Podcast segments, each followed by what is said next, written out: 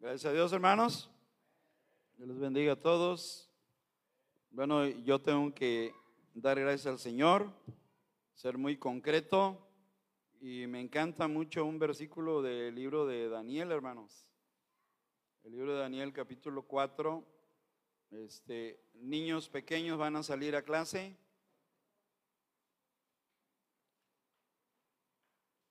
Les van a dar su clase a los niños. Pero en Daniel capítulo 4, un rey que reconoció su mala actitud ah, cuando despertó de su, se, restauró de su problema mental porque cayó en una especie de locura el rey Nauconosor, hermanos. Pero en Daniel 4:37 él dijo, ahora yo, Nabucodonosor, alabo, engrandezco y glorifico al Rey del cielo, dijo. Me encanta mucho esa frase preciosa.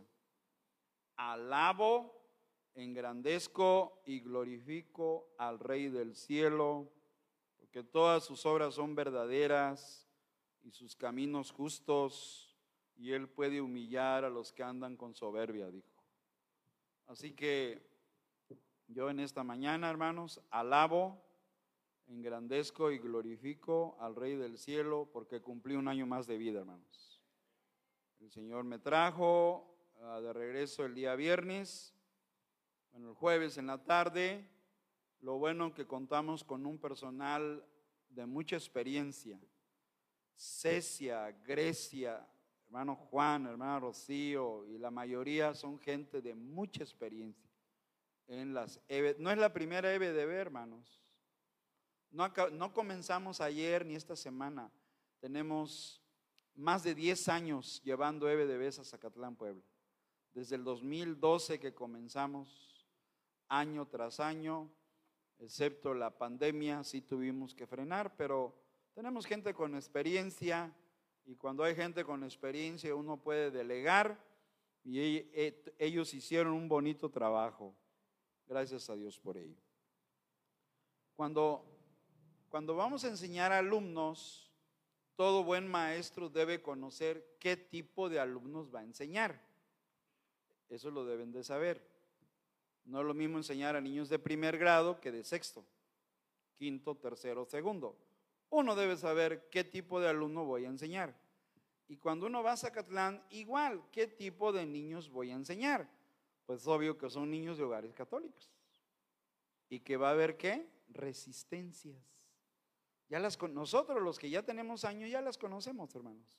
Esas, ¿verdad, hermano Oscar? Hermana Raquel, que hemos hay es natural. Aparte el primer día llovió, hizo mucho frío.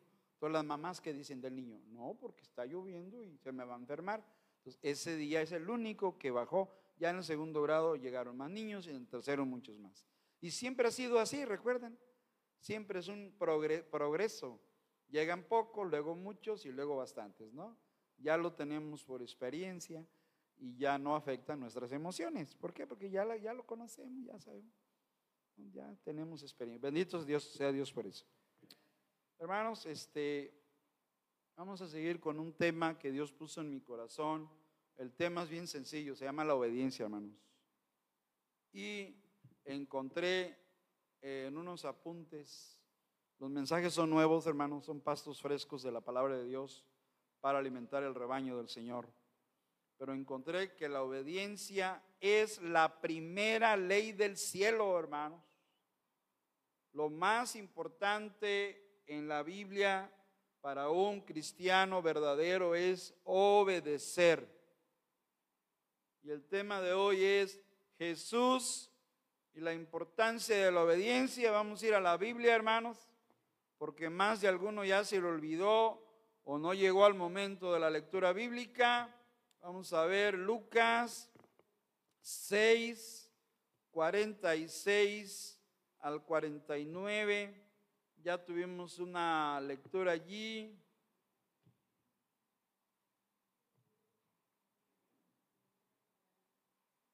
Lucas 6, 46 al 49. Puestos en pie, hermanos. Este, vamos a tener esta bonita lectura de la palabra del Señor. ¿Lo tienen, hermanos? Primero en la Reina Valera, la Biblia, la, Biblia más vendida en toda Latinoamérica es la Reina Valera, hermanos. La que se vende y la que se lee más. Y la Biblia oficial de las iglesias ah, que aman la palabra del Señor. Bien, voy a leer el verso 46 Ustedes todos juntos, el 47, vaya poniéndole sentido a la escritura. ¿Qué quiere decirnos Dios esta mañana? Y dice así Dios, ¿por qué me llamáis Señor, Señor, y no hacéis lo que yo digo?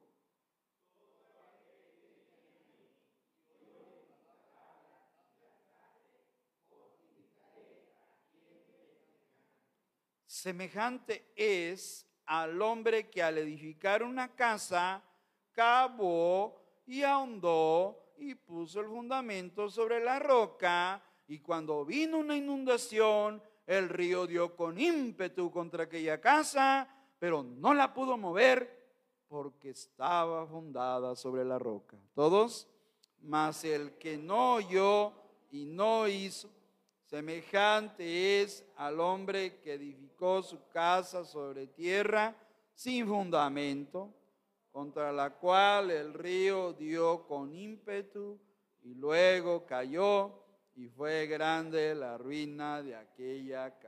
Palabra de Dios, hermanos. Vamos a orar. Amado Señor, venimos ante ti una vez más. Te doy gracias por la obra misionera en Zacatlán, la escuela bíblica, el grupo maravilloso de hermanos colaboradores de Masai que fueron a trabajar, a servirte a ti, Padre Santo. Te doy gracias por sus vidas, bendícelos, recompénsalos. Y también a esos 16 niños que llegaron, Señor, sigue obrando con poder en sus vidas, Señor.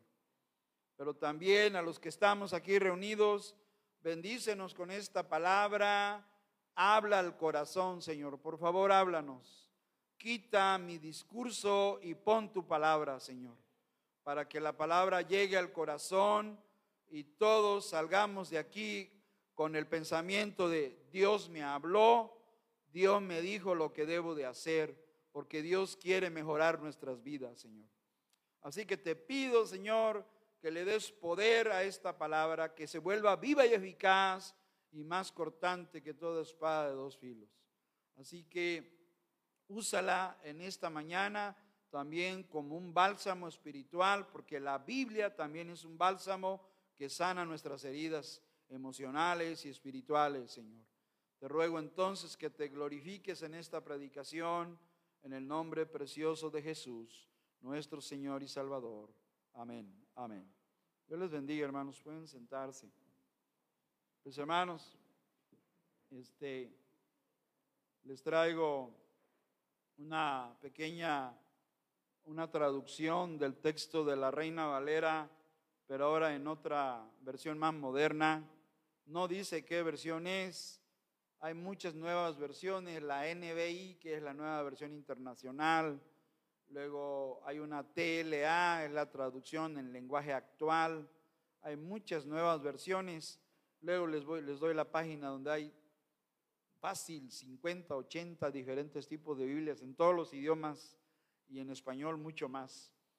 Ah, dice en un lenguaje más moderno, ¿por qué me llaman ustedes Señor, Señor y no hacen lo que les digo? Voy a decirles a quién se parece todo el que a mí viene, el que viene a mí y oye mis palabras y las pone en práctica. Miren, se parece a un hombre que al construir una casa cavó bien hondo y puso el cimiento sobre la roca. De manera que cuando vino una inundación, el torrente azotó aquella casa, pero no pudo ni siquiera hacerla tambalear porque estaba bien construida.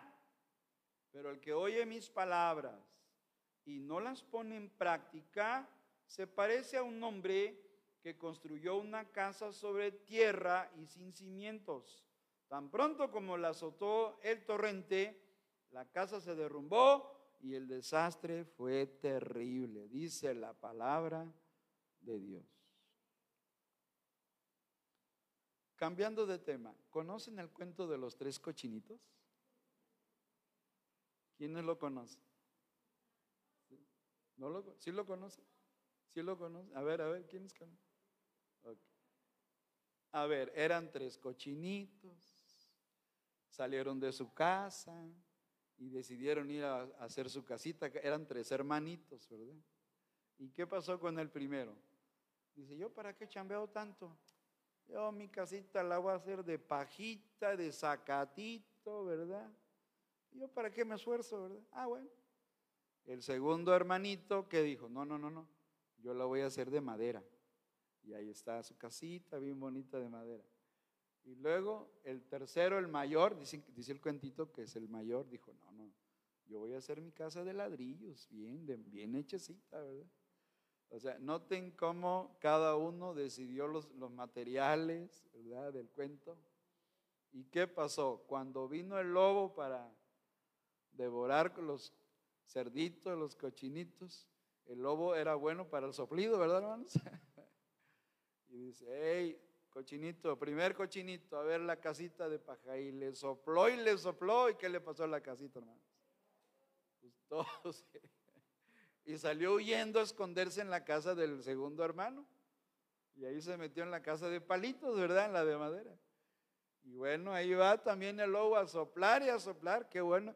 Era un lobo llamado huracán, hermanos, porque tenía un soplido tremendo, ¿verdad? y le sopla la segunda casa y va para abajo también todos los palitos, ¿no? Y corren los dos a ocultarse en la casa del hermano mayor, que ese sí construyó bien su casa. Y le sopla y le sopla la casa, pero ¿qué pasó, hermanos? No la pudo. Bueno, el, cuento termina que el lobo se salió huyendo con la cola quemada, porque dice que se quiso meter a la chimenea y le tenían una olla hirviendo de agua allí, ¿verdad? Y se quemó y sale huyendo, hermanas. Y, este, y ya nunca volvió, así que los tres cochinitos fueron muy felices porque el lobo salió con la colita quemada. Me recuerda, hermanos, le venía contando a mis nietos R y Noah, cambiando a otro, a otro cuento que yo, yo, yo hice un cuento llamado El tigre y el ratón también, pero se originó en una experiencia que yo tuve. Yo trabajé de maestro en los Tuxtlas en San Andrés Tuxtla, pero en la montaña, hermanos, no en la ciudad. Entonces me construyeron una casa para el maestro. Bueno, llegó el nuevo, vamos a hacerle la casa al maestro para que se quede a trabajar en la comunidad, porque era, era hora y media entre los bosques de los Tuxtlas. Ya me hicieron mi casita. Así le hicieron de bloque y de ladrillo, hermanos. con techo de lámina y todo, atrás de la escuela, bien concuerdo mi casa, que estrené allá. la comunidad se llamaba se llama el diamante, hermanos. Pero yo le digo el diamante porque era puro monte todo alrededor. Y entonces había changuitos que bajaban las mañanas a comer fruta ahí. Se oía y yo, yo no sabía. Pues yo sé aquí de pajaritos y gallos y guajolotes, pero allá eran changuitos. Y entonces, hermanos, yo llevé mi despensa, llevé mis galletas de avena y, mi, mi, cereal, de, ya saben, ¿no? Y, mi, y, ah, y, mi, cobija, porque en los tules hace frío, son mil metros de altura, hermanos. Y mi cobija. Pero cuando regresé a los ocho días, ¿saben qué pasó? Un ratón le hizo un hoyote a mi cobija. Y por ahí me entraba al frío. Y luego mis galletas se las acabó, casi me dejó menuzas. Y mi cereal me perforó la caja. Y entonces le, le conté a R. que le hablé al ratón, le dije, hey, A ver, me las vas a pagar. No, esto no se va a quedar así. Bueno, la venganza no es contra las personas, la venganza de Dios, pero los animales sí, hermanos. Así que entonces, que compro una ratonera y que le pongo su galletita y que la dejo y, simulé que me acosté a dormir. Ya cuando lo oigo andaba, ya, ya llegaste. Y yo me finjo que estaba durmiendo. Cuando oigo, prendo la luz y había caído en la ratonera. Dije, ah, con que tú eres el que te comiste mis galletas. lo siento, ahora me los vas a pagar. Que agarro mi encendedor y que le quemo su colita. Y olía chicharrón, hermanos. Yo cuando lo cuento, algunos dicen, ay, qué cruel y qué malo. Digo, sí, pero en ese tiempo yo le dije que me las iba a pagar. Le quemé su colita y ahora cuento a mis alumnos, les he contado la historia del ratón colita quemada. ¿Verdad? Que hay una canción, ¿no? Una rata vieja que era planchadora por planchar su falda, se quemó la cola, pero este le quemé la cola yo. Entonces lo cuento, lo hice, lo, hice un cuento de que me puse como un tigre, que había una vez un tigre que tenía su casa. Igual lo hice un cuento una vez que pidieron un trabajo de diseño. Pero el lobo salió con la cola quemada y el ratoncito también, hermanos, le quemamos su cola. Déjenme regresar porque ya me salí del tema. Vamos a ver qué dice Dios. Hermanos, hablando ya en serio en las cosas de Dios, la obediencia refleja o demuestra amor y respeto a las personas. Amén, hermanos. Cuando obedecemos a alguien es porque le respetamos o porque le amamos. La obediencia es una disposición del corazón, es una actitud y es una acción también. Se demuestra en acciones. La primera ley del cielo le, llamó a alguien a la obediencia. Puede ser voluntaria o u obligatoria. Puede ser completa o parcial. Saúl obedeció de manera parcial, por eso Dios trató con él. Puede ser sin entusiasmo o de todo corazón. En fin, la obediencia es un tema muy amplio. Hoy vamos a ver algo que yo le llamo a eh, Jesús y la importancia de la obediencia. Fíjense que Jesucristo habla, así como dijo la canción Jesucristo basta, también debo decir Jesucristo habla en este pasaje. Ahí en Lucas 6, hermanos, él, ah, nos vamos a ver que tenemos unos puntitos con la letra C, hermanos.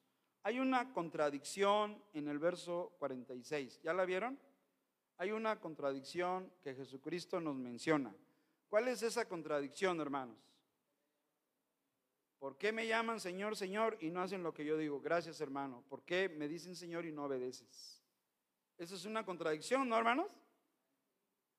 Yo busqué otras versiones de la Biblia y ahí ese versículo lo traducen así. Ustedes dicen que yo, que yo soy su Señor y su dueño, pero no, no hacen lo que les ordeno. ¿Por qué me llaman Señor si no me obedecen? ¿Por qué siguen llamándome Señor, Señor cuando no hacen lo que digo? De la boca sale una palabra Señor, pero de la vida no sale la obediencia. Interesante, hermanos. Jesús nos habla de una contradicción Luego va a ser una conexión con algo que se llama símil o comparación. Ese es el punto 3. Y luego nos va a dar una conclusión, hermanos. Es lo que hace el Señor en este pasaje. Ese es el estudio que se llama exegético del pasaje. ¿Qué dice Dios? Vamos a estudiar el primero, la contradicción. Es una pregunta en realidad, ¿verdad? ¿Por qué me llaman Señor, Señor y no hacen lo que yo digo. Jesús cuestiona a la gente. Jesús cuestiona a los discípulos. Jesús me cuestiona a mí como pastor y los cuestiona a ustedes.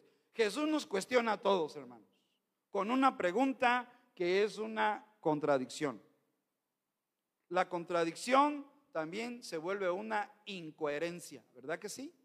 Somos incoherentes cuando decimos a Jesús, mi Señor, y no le obedecemos también se vuelve una incoherencia llamar a Jesús Señor y no estar dispuestos a obedecerle.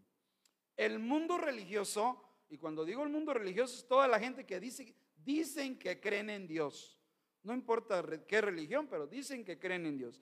El mundo religioso está lleno de personas que solo invocan a Jesús como Señor, pero no se refleja en su manera de vivir. ¿Es cierto eso o no, hermanos? Dice, no, yo sí creo en Jesucristo, si no, mírelo. Aquí lo traigo colgado conmigo, ¿verdad? Y lo traen de oro, de plata, de cobre, de marfil, de plástico. Lo traen colgado. Yo sí creo, mire, y lo besan. Pero ese no es Jesucristo, no te confundas, ¿verdad? Esa es una pieza de material. Ese es un crucifijo, ese no es Jesucristo. Jesucristo en este momento está sentado a la diestra del Padre, hermanos, reinando y gobernando el universo. Se quedó en la cruz, pero ahí lo traen colgado, dicen ellos, los que tienen esa creencia. Entonces, hermanos, el mundo religioso está lleno de estas personas que usan el nombre de Jesús, pero no quieren obedecerle. ¿Y saben por qué? Porque es muy fácil usar el nombre de Jesús por motivos religiosos. Es bien fácil. Bueno, hasta hay una frase muy mexicana que dice, andaba con el Jesús en la boca. ¿Han escuchado esa frase? No, dice este hombre, y cuando llegó a una situación, andaba con el Jesús en la boca, dicen. O sea, ven cómo es muy fácil usar el nombre de Jesús por, de, manera verbal nada más, de manera hablada. Es muy fácil. La palabra Jesús en inglés, los americanos dicen Jesus, hermanos. Es un vocablo en inglés. Ellos no dicen Jesús, dicen Jesus. Y la palabra Jesus es muy común en los americanos, aunque sean incrédulos, hermanos. Pase lo que pase, dicen Jesus. Es una expresión de sorpresa. Cuando pasa algo, dicen, Jesus Christ. O sea, no lo dicen porque son salvos, porque tienen a Cristo en su corazón. La usan de manera común y corriente, como una costumbre, como una, una palabra de región, como un regionalismo, hermanos. Jesus. Bueno, ya, ya ni Jesus dicen, ya nomás dicen G. G dicen ahora. Ya ni, ya ni, el inglés tienen la costumbre de acortar palabras y frases. Entonces, no usan el nombre de Jesús con, con reverencia, con temor, con respeto para el Hijo de Dios. Un americano puede estar sentado fumando y diciendo, ah, Jesús. O puede estar en la playa, o puede estar cometiendo un pecado y dicen, Jesús. ¿Por qué? Porque la palabra es de más, la han pisoteado, hermanos, es lo que debo decir han pisoteado el nombre de Cristo. Se ha convertido en una palabra tan común que ya ha perdido su verdadero significado, hermanos.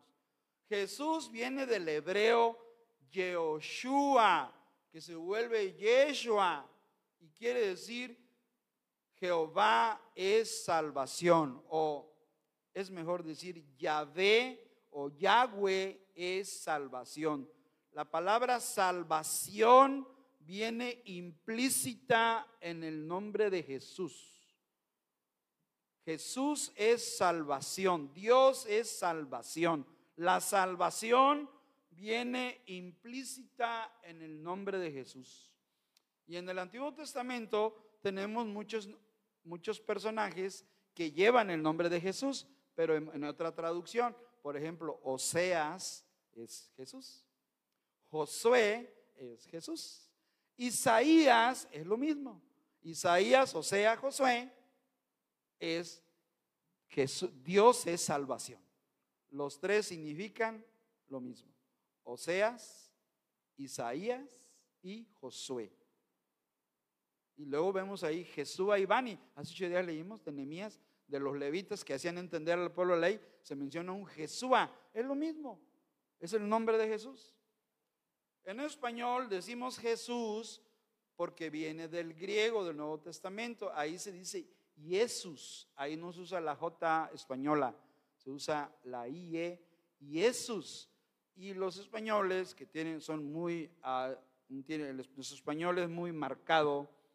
Me dijo un americano, un misionero, que el español lo hablamos aquí, es muy labiodental. En cambio, el alemán, el francés son muy guturales se hablan acá. How bitter sound, acá, en la garganta. El, el francés es aquí y el español es aquí. Hola, ¿cómo están? Aquí. Es labiodental. El español, interesante aprender eso. Entonces, cuando vieron Jesús, nosotros no decimos Jesús, decimos Jesús. Jesús. Hacemos la I, la iota griega, la hacemos J española. Y ese es el nombre de nuestro amado Salvador Jesucristo, hermanos. El nombre de Jesús no es un amuleto, hermanos. No porque alguien se cuelgue o traiga una playera aquí que diga Jesús, significa que es cristiano, hermanos. A Jesús se le lleva en el corazón cuando lo hemos aceptado, hermanos. A Jesús se le lleva en el alma cuando lo hemos recibido por fe, cuando hemos reconocido nuestro pecado. Así que es muy común que la gente use el nombre de Jesús y ya el nombre de Jesús es pisoteado, ninguneado, hermanos. Es triste eso que ha pasado y que seguirá pasando. Jesucristo es Rey de Reyes, Señor de los Señores. Y merece honra y gloria de parte de nosotros. Y aquí en este pasaje Jesús está hablando al pueblo y les dijo, hey, ¿por qué me llaman Señor, Señor y no hacen lo que les mando? Así les dijo. Les hace una pregunta que se vuelve una contradicción y una incoherencia. Me llaman, me dan el título porque Señor es un título, hermanos. Señor es un título. Hermanos, ¿sabían que en España, aunque alguien sea joven, le llaman don? ¿Sí? Y si es señorita, le dicen doña. Sí. Por ejemplo, yo vi a mis compañeras que la Universidad Autónoma de Madrid, cuando les dieron su documento, aunque eran señoritas, decía, Doña María Hernández, así y el documento que me dieron a mí dice Don, bueno, yo sí ya era papá, hermano, ya era casado. En mi caso sí no se equivocaron los españoles. Pero bueno, es el don y la doña. Pero Jesús es un, Señor es un título de, de autoridad, Señor. Y hay una doctrina que se llama el señorío de Cristo. ¿Por qué me llaman Señor, Señor y no hacen lo que yo digo? Es un llamado a nosotros, hermanos, en esta mañana. Y si estamos llamando a Jesús y no le obedecemos, estamos cayendo en una contradicción, en una incoherencia también. Vamos al punto 2, conexión. Va a conectar algo el Señor, versículo 40. 7.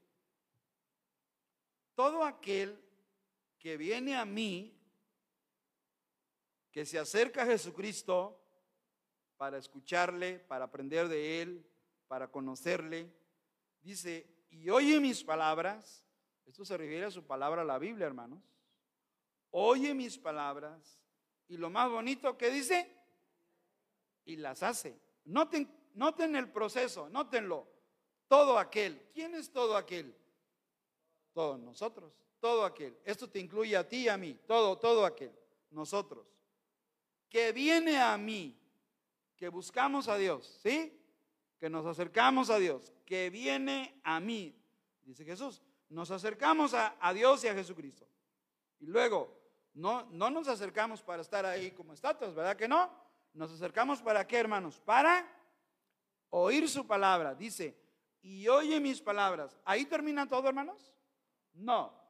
Oímos su palabra, oímos la predicación, leemos en la Biblia la palabra de Dios, escuchamos en la Biblia qué dice Dios en su palabra, oye mis palabras, pero ¿qué sigue de ahí, hermanos? Y las hace. O sea, de oidores pasamos a hacedores. Eso, eso lo dice Santiago de, ser orejitas nos volvemos manos que actúan y pies también. De oidores, hacedores. Y luego dice, os indicaré a quién es semejante. Nos va a llevar a una conexión. Dice, ahorita les voy a enseñar, voy a hacer la conexión de esta persona que viene, que oye y que hace. Esos son los tres pasos. Viene, oye y hace. Ese debería ser el proceso de los cristianos, ¿verdad? Venir, oír y hacer. Ah, qué interesante. Eso debería ser. No que viene, oye y sale igual que en como entró. No, hermanos, así no va a funcionar la vida cristiana. Venimos, oímos y vamos a ver qué hacemos de lo que Dios nos dijo. Amén, hermanos. Eso dice Dios. Así que vamos a hacer la conexión. Jesús va a hacer la conexión del verso 47 con el 48. Cuando dice, os indicaré a quién es semejante. Y la palabra semejante nos va a hablar de una figura literaria que se llama símil.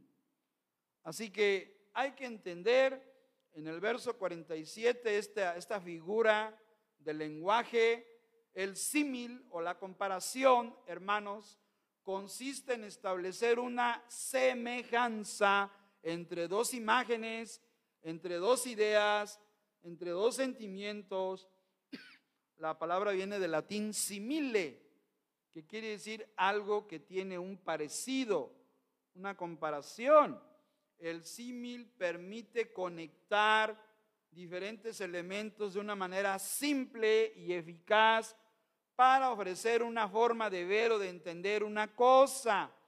Funciona trasladando las características o rasgos de algo a otra imagen similar para generar comprensión.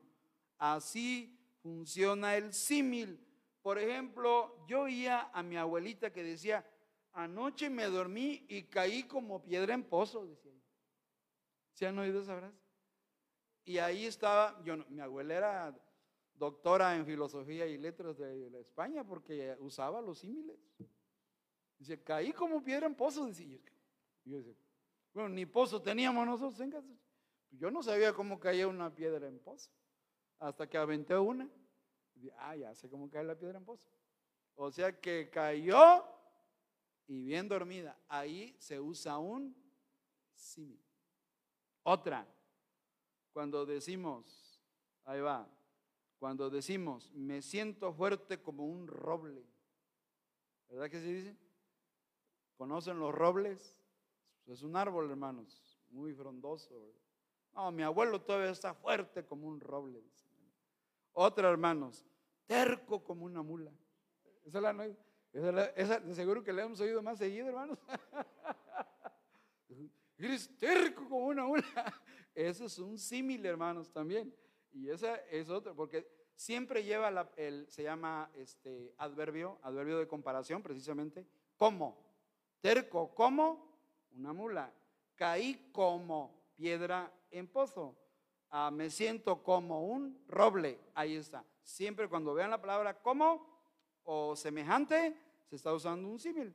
Así que hermanos, Jesús dice que Él nos va a explicar, ahora sí, como dice, decimos los maestros, con manzanitas.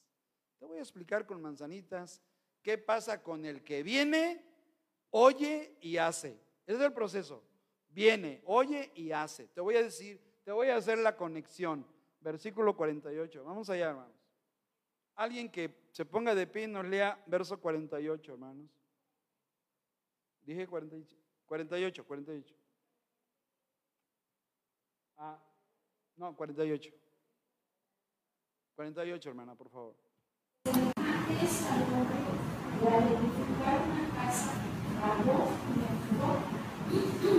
Y puso el fundamento sobre la roca. Y cuando vino una aquella casa. Precioso versículo, hermanos. Qué bonito texto. Jesús está usando un símil porque está usando la palabra semejante o como. Y yo voy a usar otros símiles más. ¿Quién es un hombre que edifica una casa? ¿Cómo se le llama al hombre que edifica casas? El arquitecto diseña los planos, pero sí está bien. Pero ¿quién es el que las, las hace, hermanos? El albañil está hablando de un albañil porque dice el hombre que al edificar una casa era un albañil. Muy bien, construye una casa y para hacerla, ¿qué hace, hermanos? ¿Qué hizo? Verbos en pasado. Cavó,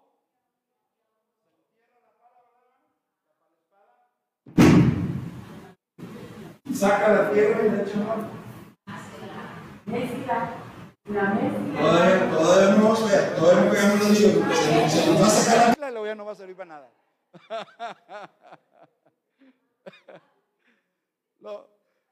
me hace recordar que cuando iniciamos la obra misionera en, en Cruz Verde, Calcahualco, Veracruz, el hermano diácono Malaquías, que ya está en el cielo, dijo, hermano, yo dono el terreno para el templo. Pues amén, hermano, y donó el terreno. Y luego Dios proveyó recursos. Bueno, pues ya vamos a trazar el templo. Sale, sale. Y que echamos la Ya que me Ya la tierra bien blandita, tierra verde. Luego, el padre dice, no, hermanos, va a quedar chueco porque no va a quedar alineado con mi casa. No, no, la quiero que vaya. Después de que, porque él tenía su casa al lado, material, un- uno de los pocos con, con chimenea y todo. Los hermanos saben que, bueno, no esa vez. Bueno, ¿y qué resulta? Que tuvimos que tapar ahí la sangre con puertas, porque la, se le era el terreno. ¿Cómo negarle al, gobernador? Pues que hermano, no, no, que mi casa. Tenían esa manera de hablar. No, no, no, que mi casa, no, voy a No, sí me gusta. Ah, o sea, escuchándole tierra a la sangre de y volviendo a trazar otra vez. Ahora sí, hermano. Sí, ahora sí, ya, ya cavamos, sondamos y hoy hay un templo ahí, hermanos. Dice Manuel ahí. ¿Y qué hizo este albañil? Cavó, ahondó y puso qué? Los cimientos. Porque una casa sin cimientos, ¿qué le pasa, hermanos? Pregúntenle a los cochinitos. Puso el fundamento sobre la roca. No la puso sobre cualquier cosa, ¿eh? ¿Sobre qué? Sobre la roca. Terminó la casa, quedó muy bonita la casa. Buen albañil. Pero, ¿qué dice la historia? Que nos cuenta el Señor Jesús. Después de la roca, punto y coma, ¿qué dice? ¿Lo tienen? Y cuando vino, ¿qué hermanos? Ahí me quedo. Cuando vinieron la- las inundaciones. Y si hay alguien que conoce inundaciones, son los de Poza Rica, hermanos. ¿Sí o no, hermanos? ¿Sí o no sabemos inundaciones? Si, si alguien nos quiere hablar, no, mija, a mí ni me la cuentan. Yo vi los ríos en el bulevar ahí, hermano. Incluso lanchas andaban ahí en el bulevar. Dije, ahora cambió Poza Rica, ¿es Venecia o qué? Porque yo no vi autos, yo veía lanchas ahí en el bulevar, allá por la Santa Emilia, todo eso, hermanos. ¿Sí se acuerdan? Toda la parte de, aquel, de abajo del bulevar era un río, hermanos. En octubre, el 4 y el 5 de octubre de 1999.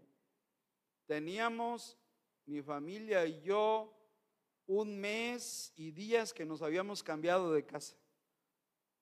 Dios nos sacó un mes y medio antes, porque si nos hubiéramos quedado en la Camacho, junto al arroyo, todo nuestro auto, teníamos un carrito por ahí, viejito, Celebrity, hermano, un azul, se hubiera ahogado ahí y todo. Y Dios dice, no, no, te voy a llevar a la roca porque vienen días difíciles.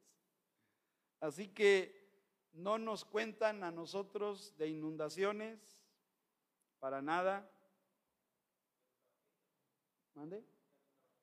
Ya, a los, no, ustedes tampoco. Ellos también, no, el hermano, pregúntenle. También, ¿verdad, hermano? Agua. También do- todo el centro de Tabasco. Bueno, ahí está Pepe y Efsiva, también saben de inundaciones. ¿Verdad? Así que, hermanos, ¿qué pasó con el albañil y su casa? Vino, ¿qué dice? Una inundación. ¿Y en qué provocó la inundación? El río, obvio que y están implícitas las lluvias abundantes, sin que lo diga, un huracán descargó mucha agua en ese, en ese lugar, en esa región. El río dio con ímpetu, fuerza, hermanos, contra aquella casa. Pero miren lo bonito, subrayenlo. Pero no la pudo mover. Por más que el agua golpeaba las paredes, de esa casa, la casa, ¿qué hermanos? No le hizo nada. Sin duda que este hombre, este albañil, era un hombre que sí sabía construir casas. ¿Y por qué lo decimos? Porque se notan los resultados. Vino la inundación. ¿Y qué simboliza espiritualmente la inundación? Los problemas, hermanos. Las tragedias, hermanos. Las crisis, hermana. Las pruebas, hermana. Viene la inundación. La casa simboliza la vida. La casa es tu vida, hermano. Y vienen las inundaciones de los problemas, de las enfermedades, de los accidentes, de las situaciones fuertes donde no sabemos qué hacer. Los tremendos problemas, una enfermedad incurable, Dios nos libre. La pérdida de un familiar que amamos, Dios nos libre, hermanos. El río de las tragedias, el río de los problemas, el río de los conflictos golpean nuestras vidas, hermanos. La casa es la vida aquí, hermanos. Pero ¿qué tiene que suceder? Si obedecemos a Dios, no nos van a poder mover, así dice la Biblia. Dice un salmo bien precioso, me parece que es el 125, hermanos. El salmo 125. Uno, hermanos, vamos allá. 125, uno, ¿lo tienen, hermanos? Puestos en pie, hermanos, y llévese de memoria este, este salmo de memoria, por favor, 125, 1. No todo el salmo, hermanos, que está cortito, nada más el uno.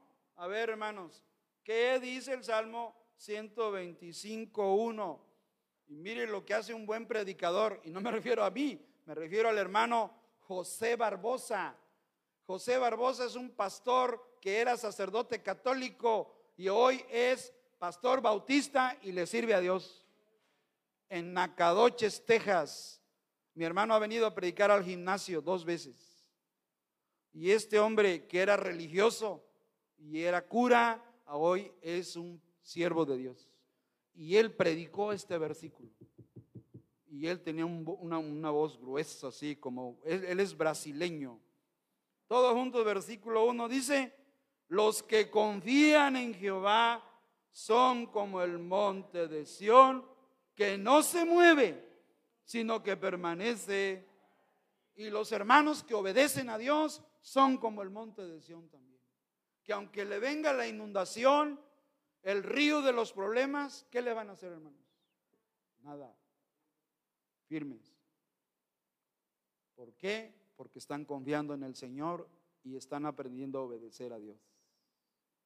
Por eso no les hace nada, hermanos. Pueden sentarse.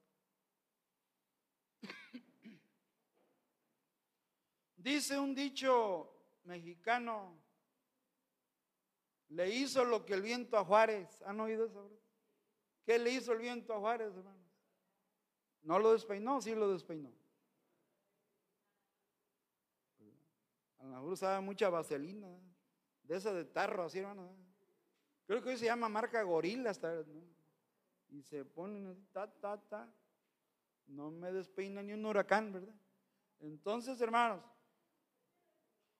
¿qué le hizo la inundación a esta casa? Nada, no la pudo mover. ¿Y por qué no le hizo daño la inundación? Porque la casa estaba fundada sobre la roca. Tenía un poderoso fundamento o cimiento. El día que los albañiles excavaron aquí, vieron que tenía un buen cimiento de los antiguos. Una de roca, de piedra, tiene la cimentación no es colado de trave colada o cadena colada. ¿Se acuerda, hermano Oscar? Es, una, esta casa tiene más de 50 años, hermanos. Y cuando rompieron ahí para ver por qué se había fracturado, bien que pudimos ver los cimientos de este edificio, hermanos, que están muy bien construidos. Sí han tenido asentamiento, porque todas las casas tienen asentamientos. Solamente las casas de papel no, se, no tienen asentamiento, esas nomás flotan, ¿verdad? La de Estados Unidos que son cascarones, ¿verdad, hermana? de pura madera, es cierto. Por eso cuando vienen los torbellinos, esos remolinos, tornados, hermano, hombre, las levanta. Porque no están fundadas sobre la roca. Los gringos les, gusta hacer casas de esas que se levantan fácilmente. Pero bueno, hermanos, ¿qué está pasando aquí? Regresemos a Lucas 6, 46. Lucas 6:46, Jesucristo está haciendo una, dijimos que se llama una comparación. La vida de un cristiano obediente es como una casa, como un hombre con una, que construye una buena casa. Así es la vida de un cristiano obediente. En cambio, un cristiano que no se esfuerza en obedecer, va a tener problemas serios en su vida, hermanos. Por eso la obediencia es muy importante, hermanos. Nadie es perfecto, solo Jesucristo es perfecto, hermanos. Pero necesitamos aprender a obedecer, a obedecer a Dios poquito a poquito, hermanos. Hoy que vinieron ya estamos obedeciendo a Dios, hermanos. Porque dice Dios, no dejando de congregar. Hoy estamos y lo digo para gloria de Dios, porque es Dios trabajando en nuestras vidas.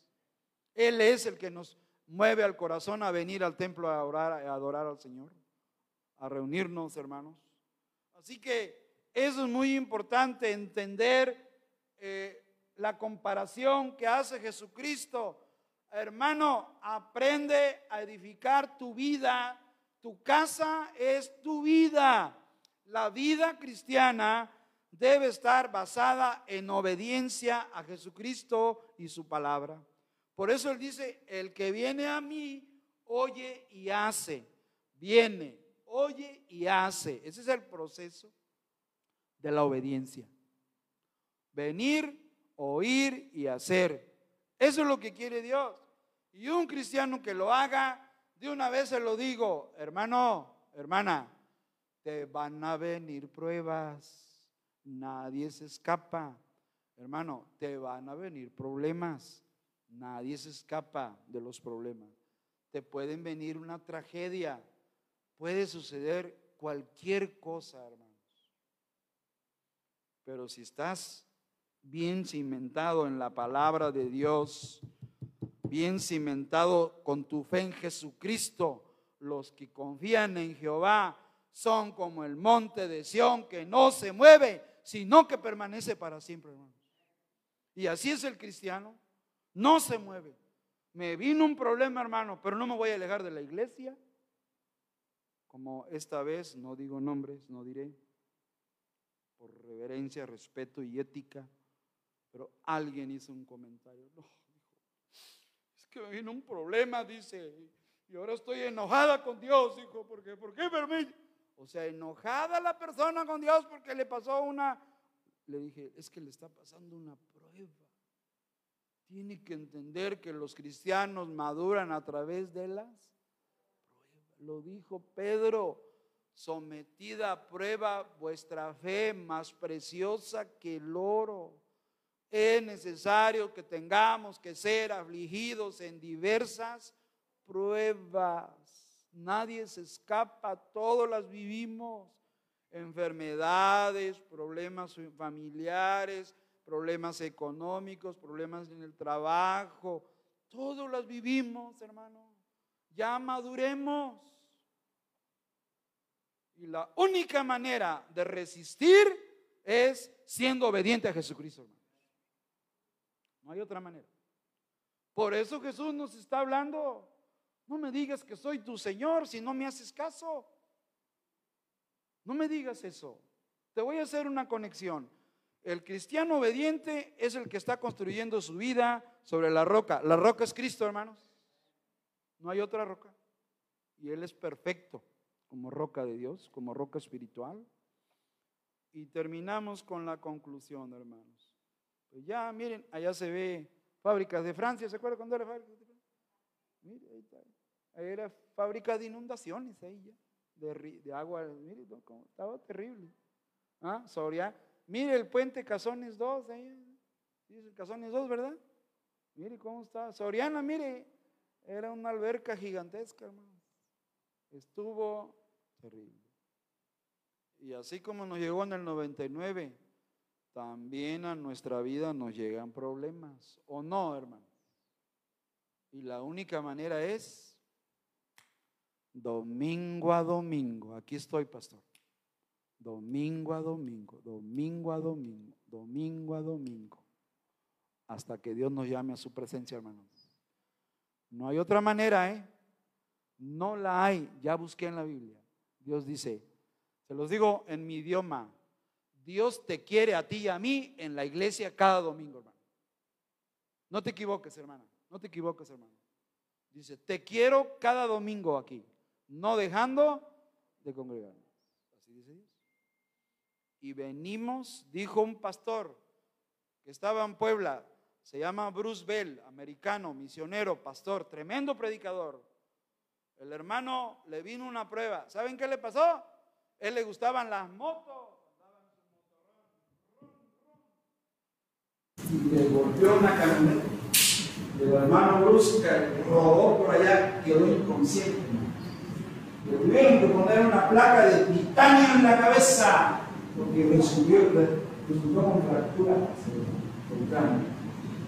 Tardó uno o dos años en recuperarse. Estuvo en coma, hermanos.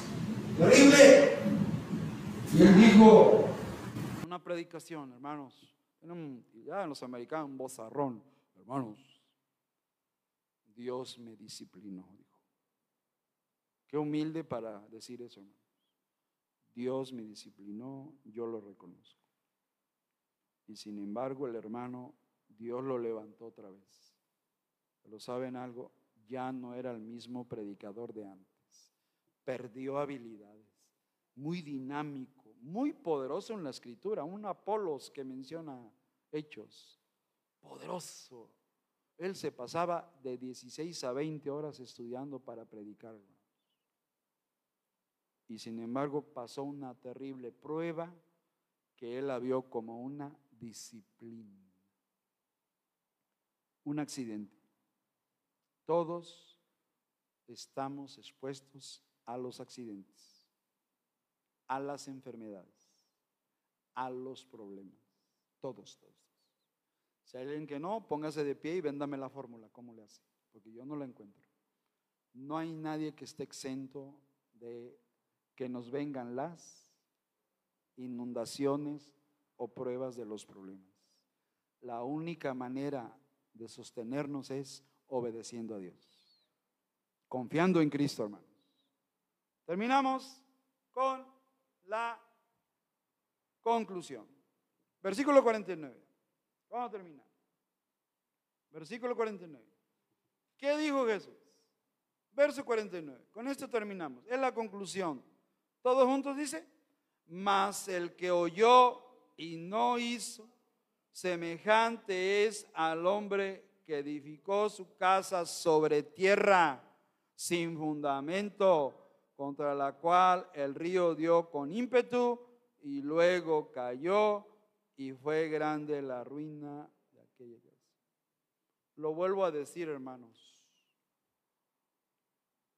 En 1999, no, poco antes, estábamos en Tihuatlán.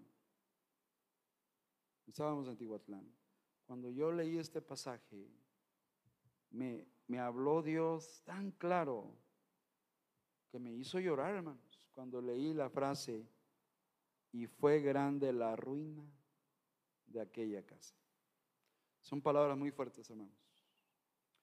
Termino diciendo, ¿por qué es importante la obediencia a Dios? Jesús es el Señor y Él quiere nuestra obediencia, no simples palabras de promesas. Edificar sobre la roca significa obedecer lo que Él manda en su palabra. La obediencia a Dios, hermanos, nos va a dar estabilidad. ¿Saben ustedes por qué no se cae la torre latinoamericana en la Ciudad de México cada vez que tiembla? porque tiene un sistema de ingeniería, de amortiguadores, un, diseño especial para esa torre de no sé cuántos pisos tiene. Nunca he subido a ella. Siempre que he querido está lleno de gente. No, vámonos, vámonos. Pero esa torre tiene algo que se llama estabilidad. Que aunque viene el temblor de cuándo, hermanos, a ver, acuérdense en los años. No, 95, 85. Y el reciente.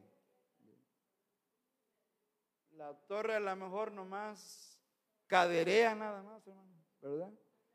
Nomás le hace así, pero no la tumba, porque tiene estabilidad, tiene firmeza, tiene consistencia, fidelidad y permanencia. ¿Y qué es lo que quiere de nosotros? Lo mismo, hermanos. Hermano, hermana, Dios quiere que estés estable, firme, consistente, fiel y permanente. Aunque te vengan los problemas, debemos permanecer fieles a Dios. Construir nuestra vida cristiana sobre la roca, sobre Jesucristo y mediante la obediencia, hermano. Por lo contrario, en el verso 49 hay otro albañil, pero ese era albañil chafa, hermanos. ¿Verdad que hay chambones, hermanos? Este era albañil chafa. ¿Qué hizo? A ver, díganme qué hizo. Más el que oyó, ¿y cuál fue su problema? No hizo. No le hizo caso a la Biblia. No le hizo caso a Dios, no le hizo caso a Jesucristo, no tomó en cuenta los consejos de la Biblia. Oyó, fue nomás oidor.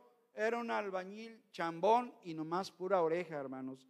Oyó y no hizo. Y dice Jesús, semejantes al hombre que edificó su casa sobre tierra. Algunos ponen que arena, hermanos, como a la orilla de la playa. ¿Se han visto cuando construyen un castillo de arena? Ahí están muy trabajadores. Cuando viene la ola, ¿qué pasa? hermanos, se alejan de Dios.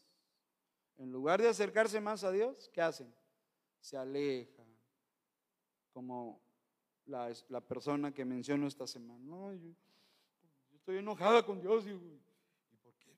Eso no, eso no, eso, eso no es correcto. Eso es peligroso enojarse con Dios. Dios es amor. No, pero es que me vinieron problemas. Pues se llaman pruebas. Lea primera de Pedro, lea Santiago 1. Dice que nos van a venir las pruebas. Nadie está exento. A todos nos llegan. Así que, ¿qué pasó con este albañil? Versículo 49. Edificó su vida sobre las cosas terrenales. La tierra habla de lo terrenal, lo pasajero, lo que no dura, hermanos. Este tipo de personas no tienen fundamento de la obediencia a Dios. Desobedecer a Dios es construir una casa de palitos como el cochinito, el primero y el segundo, de paja y de madera, de palitos. Y entonces no vamos a estar preparados, hermanos. Mire, saliendo de este servicio aquí, terminando el servicio de hoy, todos estemos expuestos a una prueba. ¿Es cierto o no, hermanos? No le estoy diciendo algo que no está en la Biblia. Pedro y Santiago hablan mucho de las pruebas. Dicen, no sorprendáis del fuego de prueba que os ha sobrevenido. Dice, no te sorprendas, hermano, es parte de la vida cristiana. Cristo sufrió más, más que tú y que yo en la cruz, hermano. Entonces, es importante.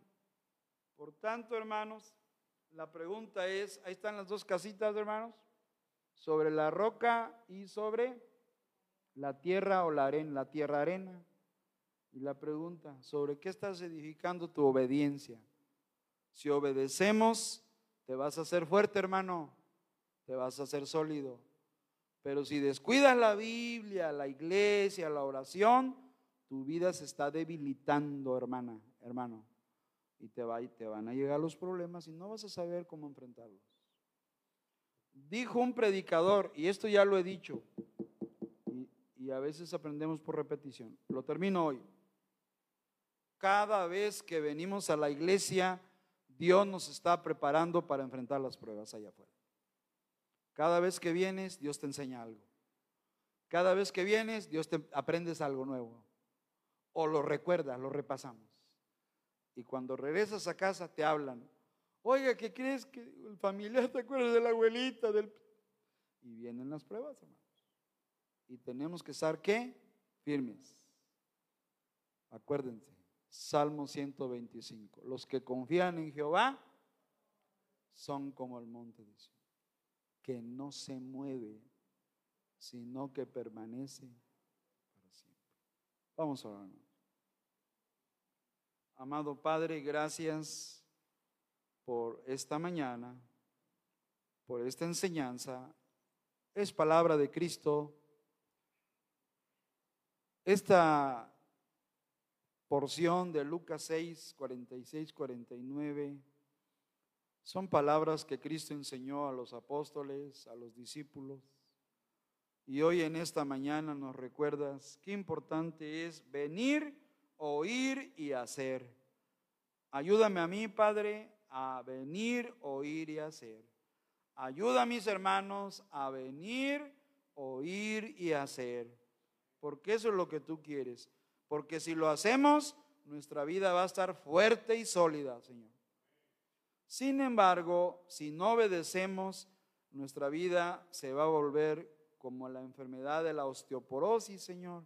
Se debilitan los huesos, la persona se cae y se fractura porque estamos débiles. Dale fuerza a nuestra vida cristiana, Padre Santo. Pero hoy sabemos que la obediencia es la vitamina, la vitamina D que le da fuerza a la vida espiritual del cristiano. Ayúdanos, Padre.